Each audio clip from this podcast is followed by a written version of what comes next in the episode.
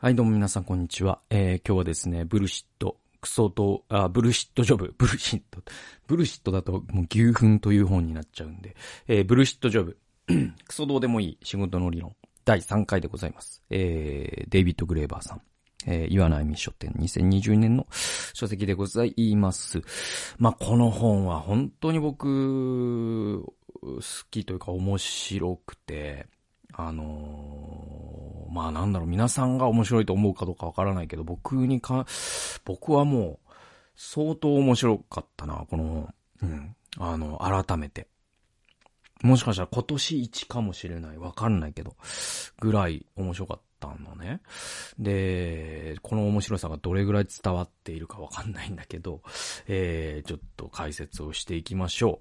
う。えー、第1回でそのブルシットジョブのね、その定義というのを言って、で、その資本主義体制の下でいかにしてダミーのホワイトカラーが量産されたかみたいなね、えー、話を、第2回ではしました。で、それは、その、経営のスリム化っていう名のもとに、えー、何をスリム化したかというと、ピラミッドの一番下、つまり、えっ、ー、と、汗かいて本当に現場でお客さんと接する人たちを切っていき、そしてその本社ビルで、えー、ホワイトカラーのネクタイを締めた人は、あ一人も切られないどころかその仕事が増えたっていうね。えー、これによってブルシットジョブっていうのは増殖したんだっていうことを言ってます。えー、50ページ行きましょう。で、ブルシットジョブには5種類あるっていうんですよ。5類型があると。で、とはいえ、いきますよ、50ページ。とはいえ、調査の中で私はブルシットジョブを5つに分類することが最も有益だと考えるようになった。私はこれらを、1つ目、取り巻き、えー、 flunkies って言うんですって。で、脅し屋、 goons、えー、尻拭い、 duct tapers、えー、書類穴埋め人、 box tickers、えー、 taskmaster、taskmaster と呼ぶつもりだっていうね。面白いですよね。なんか、なんか、ヒーローものの、なんか、ヒ5人揃って、 bullshit って 5, 5人揃って、 bullshitters っていうね。えー、鳥、フランキーズ、 goons、 duct tapers、 box tickers、タ、 taskmasters、5人揃って、 bullshit jobbers っていうですね。そういうですね、まあ、あの 類型を彼はね。で、これな、どうやって彼は、あの、それを、なんで、あの、これ、もう当てずっぽで言ってんじゃなくて、この人、そのデビッド・グレーバーって、なんか、ね、確かね、その、自分のメルマガだかサイトだかで、本当に、その世界中の、ああ、私もブルシットジョブやってますっていう人たちの何百人とか何千人みたいな人とメールのやり取りをして、なんかアンケートみたいに答えてもらって、で、それを自分でこう質的解析じゃないけど、あの分類していって、この5つに行き着いたんですって。で、えっと、まあ、このそれぞれの説明はね、あのね、ちょっとね、あれなんだけど、多分、あの、詳細僕メモってないんだけど、要は取り巻きっていうのは、いわゆるその、まあ、だから、社長社長の取り巻きですよ。だから、その、権力のある人の取り巻きのこと。はい。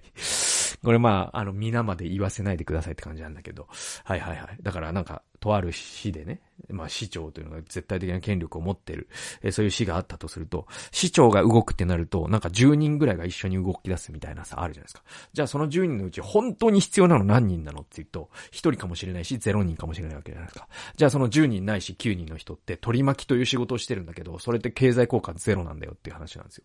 はい。脅し屋。脅し屋っていうのは何かっていうと、その何か問題が起きた時に、その問題をぶっ潰すための係ってことですね。はい。えー、尻拭いっていうのは、まあ誰かのミスを、こう、尻拭いする。人のことです。だからボスがした、えー、なんだろう。例えばだから、あれですよ。本当にあれですよ。あの、えっ、と、森友学園とかの時の、森友学園の時に、ごめんなさいね。本当に安倍さんの支持者の人、本当に毎回申し訳ないんだけど、えっ、と、あえっ、と、彼が、安倍さんが、私が、えっ、と、この森友学園に関わっていたら、私は国会議員を辞めますといったところから、えー、もう官僚たちがもう蜂の巣をつついたような大騒ぎになったんですよ。なぜなら関わってたから。じゃあその証拠を消さなきゃいけない、消さなきゃいけないっていう形で、まあいろんな矛盾が生じて、赤木さんという、まあ善良な官僚が亡くなるというところまで今行きました。じゃあこの人たちが何をしていたかというと、多くの官僚がたくさんの時間を費やして、たくさんの書類をあれこれして、書類をあれこれしたり、新しい書類をあれこれしたりしてですね、えー、彼ら何をしていたかというと、死に拭いをしていたんだけど、それって日本の経済とか、日本の国力を高めるのに、に1ミリでも役に立ったでしょうか？立ってないですね。だからブルシットジョブなんですよ。で、えー、書類穴埋め人。まあ、これは説明必要ないですよね。多分、書類穴埋め人は多分だ、皆さん一回はやったことあると思いますよ。それは、なんだろうな、あのー、あらゆる種類の報告書であったりとか、まあ、社内で出回るさ、なんかそういう、えっ、ー、と、お互いの評価をしましょうみたいなやつとか、まあ、まあなんか、書類穴埋め人ってっていうのは、まあ皆さん想像してもらえると思うし、あとそのね、前にも僕言った、その学校教師がなぜ忙しいかというと書類を作ってるからだっていうふうに現場の僕は意見として何度も聞いたことがある。これってボックスティッカーズですよね。で、タスクマスターっていうのは何かというと、これ中間管理職のことなんですよ。これ後で出てきます。えー、っと、7、71ページ。つまり、あまりにシステムがバカバカしく設計されているため、その失敗が完全に予見できるのに、あ、これはね、尻拭い仕事。さっき言った、えっと、 duct、duct tapers ですね。えー、尻拭い仕事に関して、えー、詳細にね、えー、っと、グレーバーさんが説明しているところ、71ページ読みます。つまり、あまりにシステムがバカバカしく設計されているため、その失敗が完全に予見できるのに、問題を解決しようとするよりも、もっぱら損害に対処するためだけのフルタイムの従業員を雇おうとする方を組織が選ぶような場合である。意味わかります？システム自体に問題があるから、必ず問題が起こるということがもうシステムシステム上の欠陥としてもう分かってるのに、でもそのシステムを変えるという決断を理事会とかができない。そのできない理由も多分リスクを回避するためなんですよ。それは何かというと上の人の首が飛ぶとか、あの人の仕事がなくなるとか、あの部署が必要がなかったということがバレてしまうとか、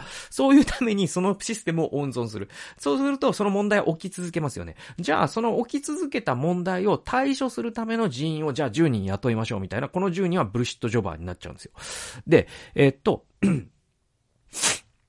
まるで屋根に雨漏りを発見したのに、屋根の吹き替え作業を、あ吹き替え業者を雇うのは費用がかさむからと、代わりに穴の下にバケツを置いて定期的に水を捨てに行くフルタイムの従業員を雇っているかのようなのだと。ねえ、こういうのも多分皆さん心当たりあるんじゃないかなと思うんですよね。はい。で、えー、次行きましょうか。で、今度ね、タスクマスターっていうのが出てくるんですよ。ここでね、えっとね、学、大学学部長と学科主任を歴任したタスクマスターのクレ、クロエさんっていう人が出てくるんですよ。で、タスクマスターっていうのは定義は何かというと、他者に仕事を振り分ける中間管理職型のブルシットジョブっていうのがタスクマスターなんだそうです。で、えっと、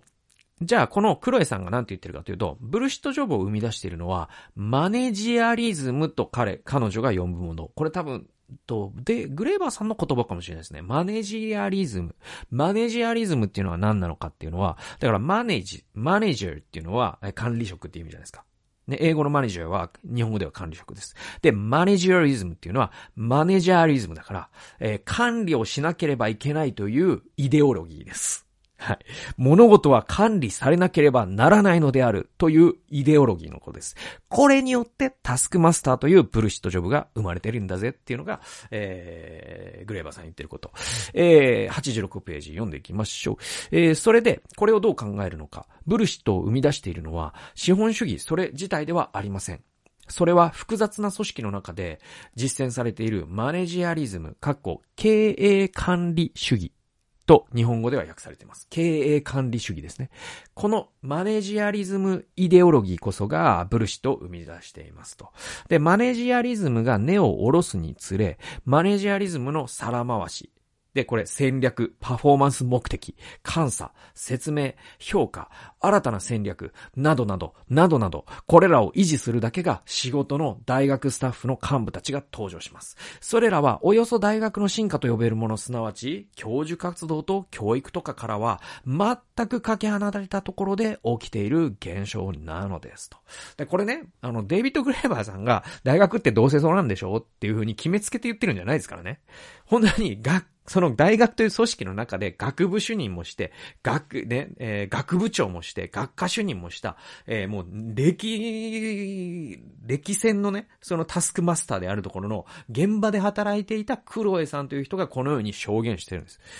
で、つまり、そのマネジアリズムが何を生むかというと、戦略、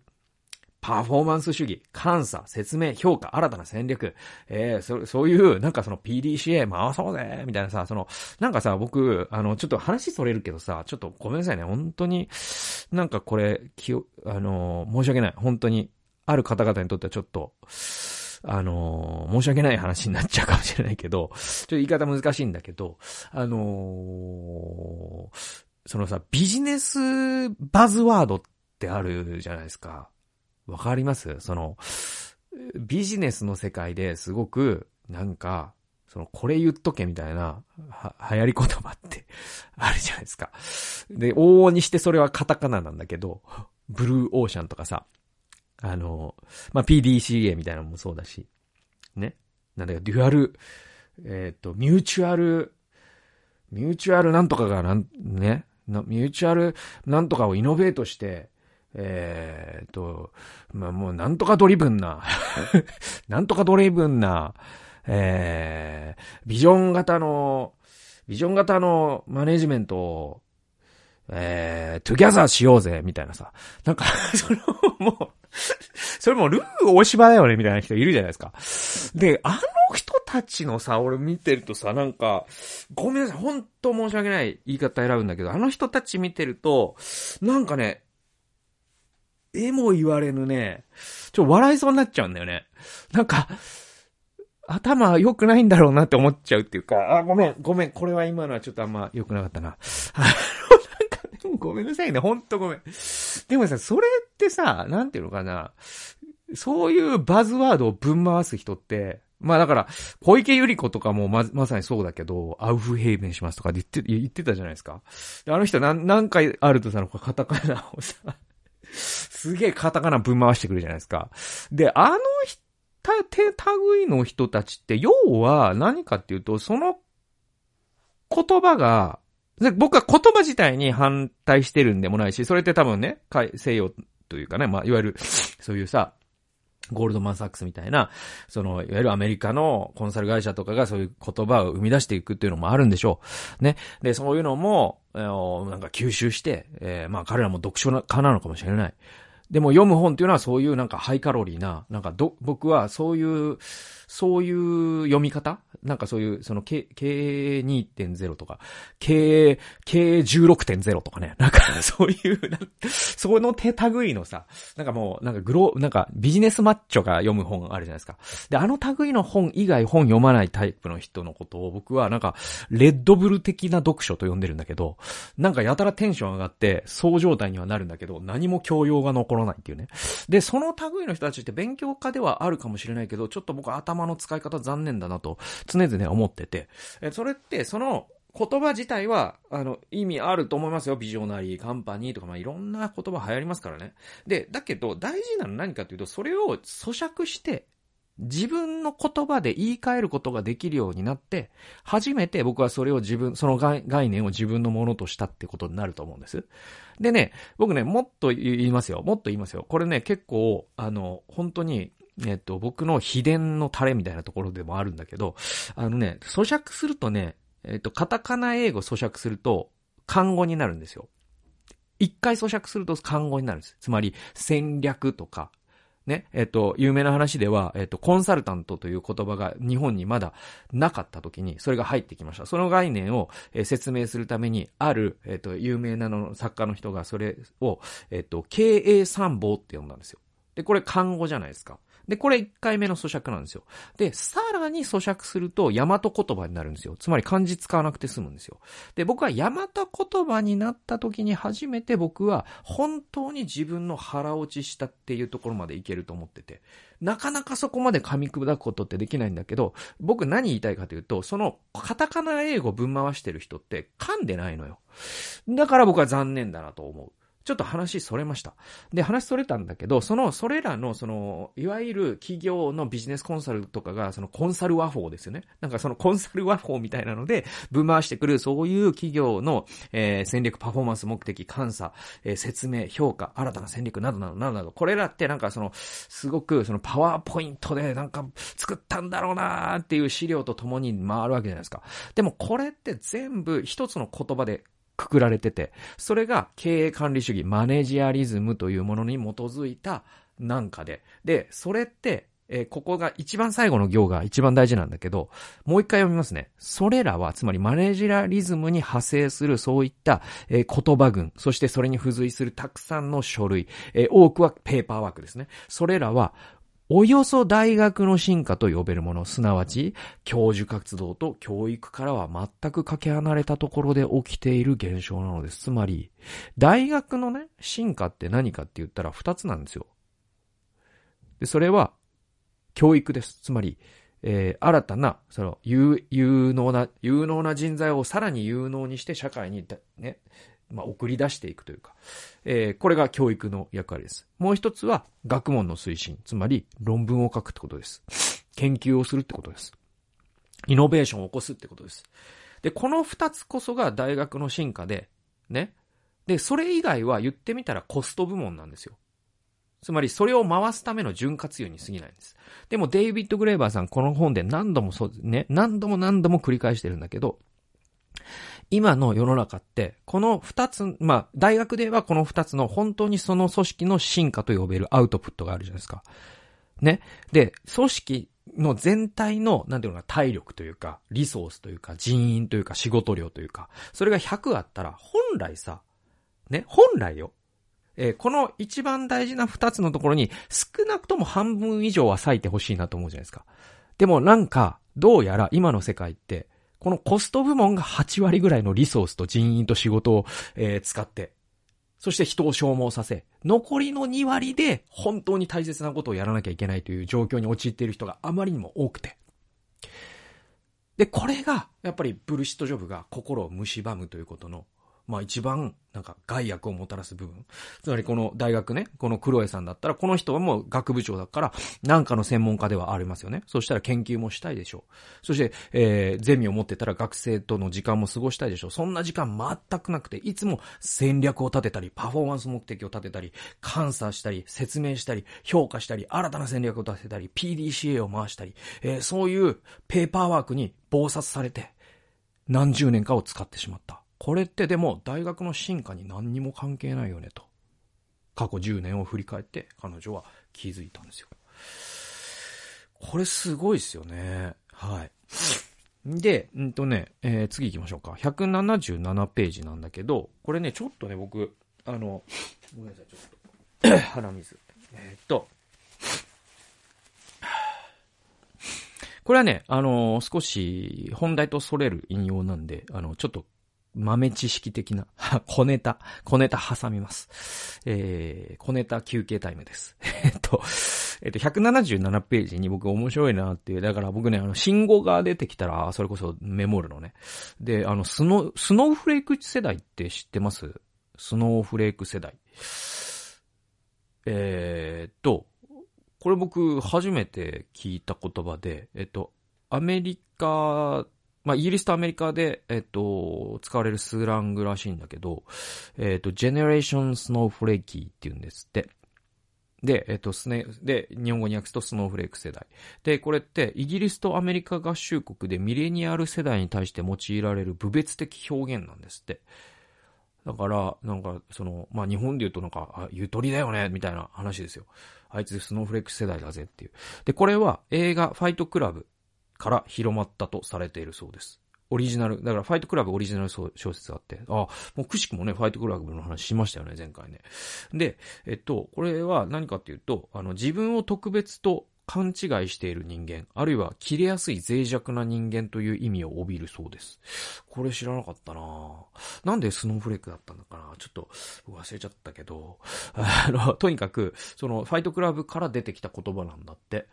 なんでだ、ファイトクラブにスノーフレークって出てくるのかな？ちょっとごめんなさい。ちょっと、あの、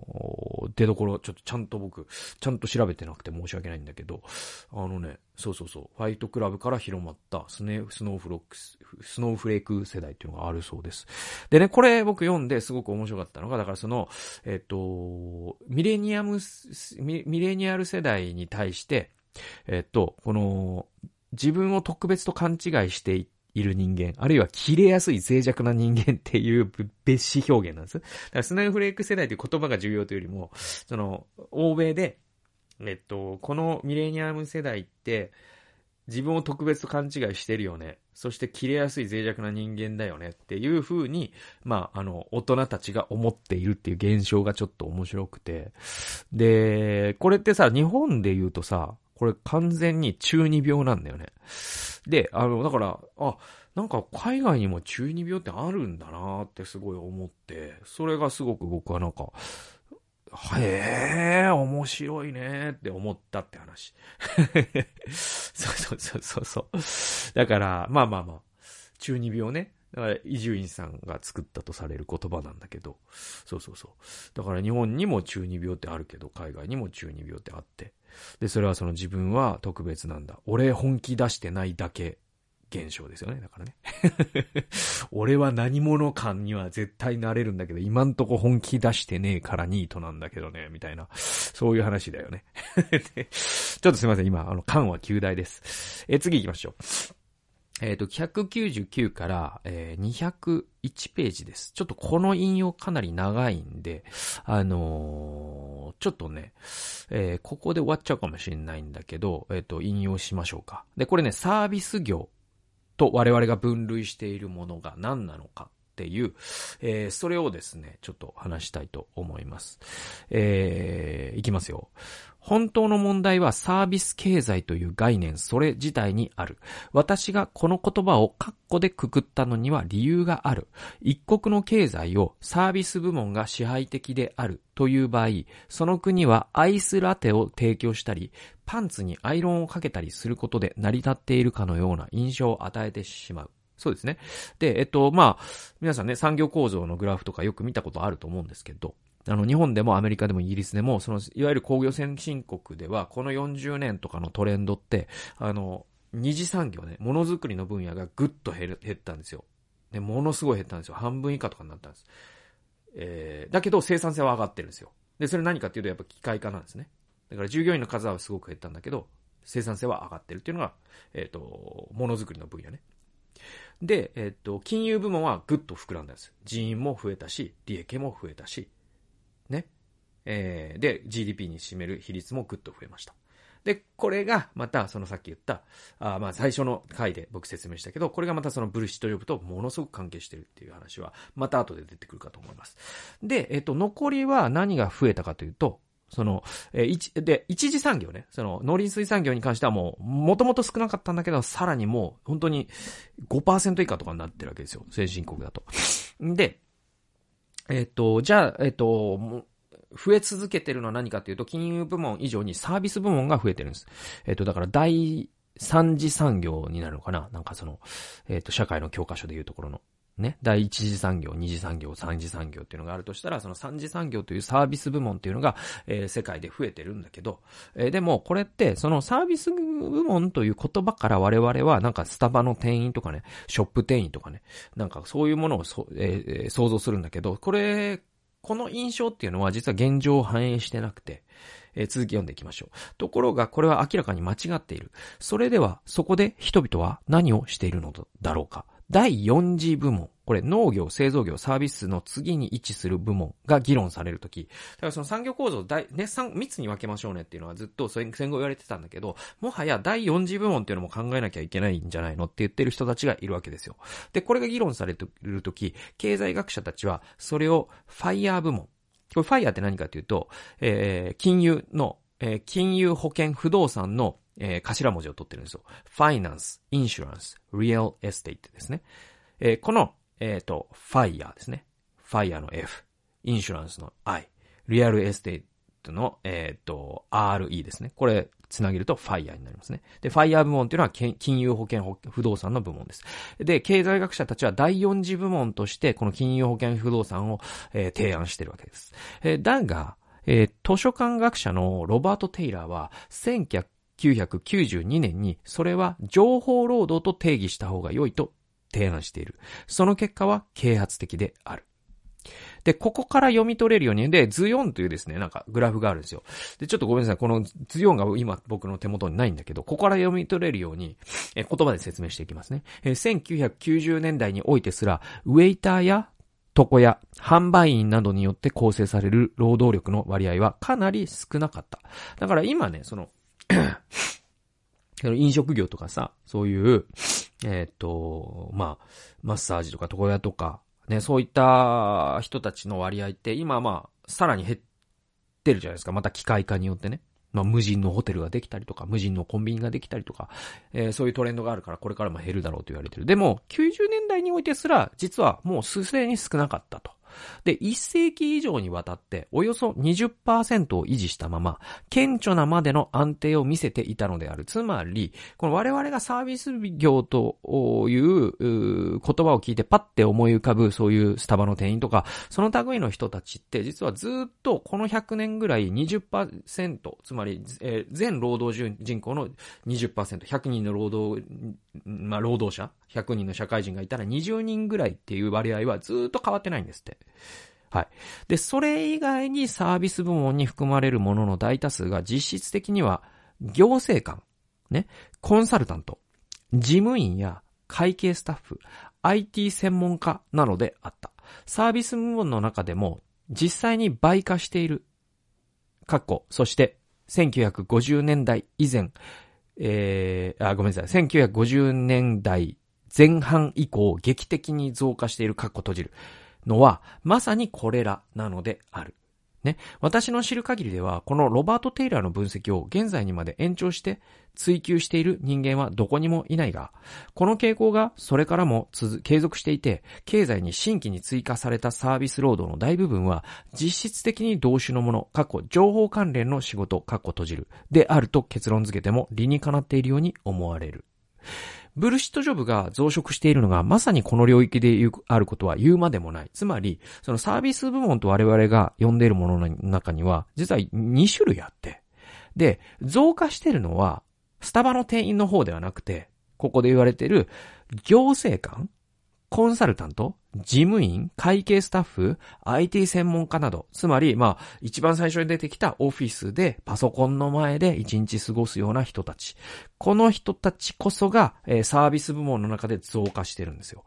で、ブルシットジョブが増殖してるのがまさにこの領域であることは言うまでもないと、デイビッド・グレーバーさん言ってます。もちろん、すべての情報労働者たちがブルシットに従事していると感じているわけではない。過去、テイラーのカテゴリーでは、科学者や教師、図書館員も情報労働者に含まれている。かっこ閉じるし、えー、ブルシットに従事していると感じている人たちが皆情報労働者であるというわけでもない。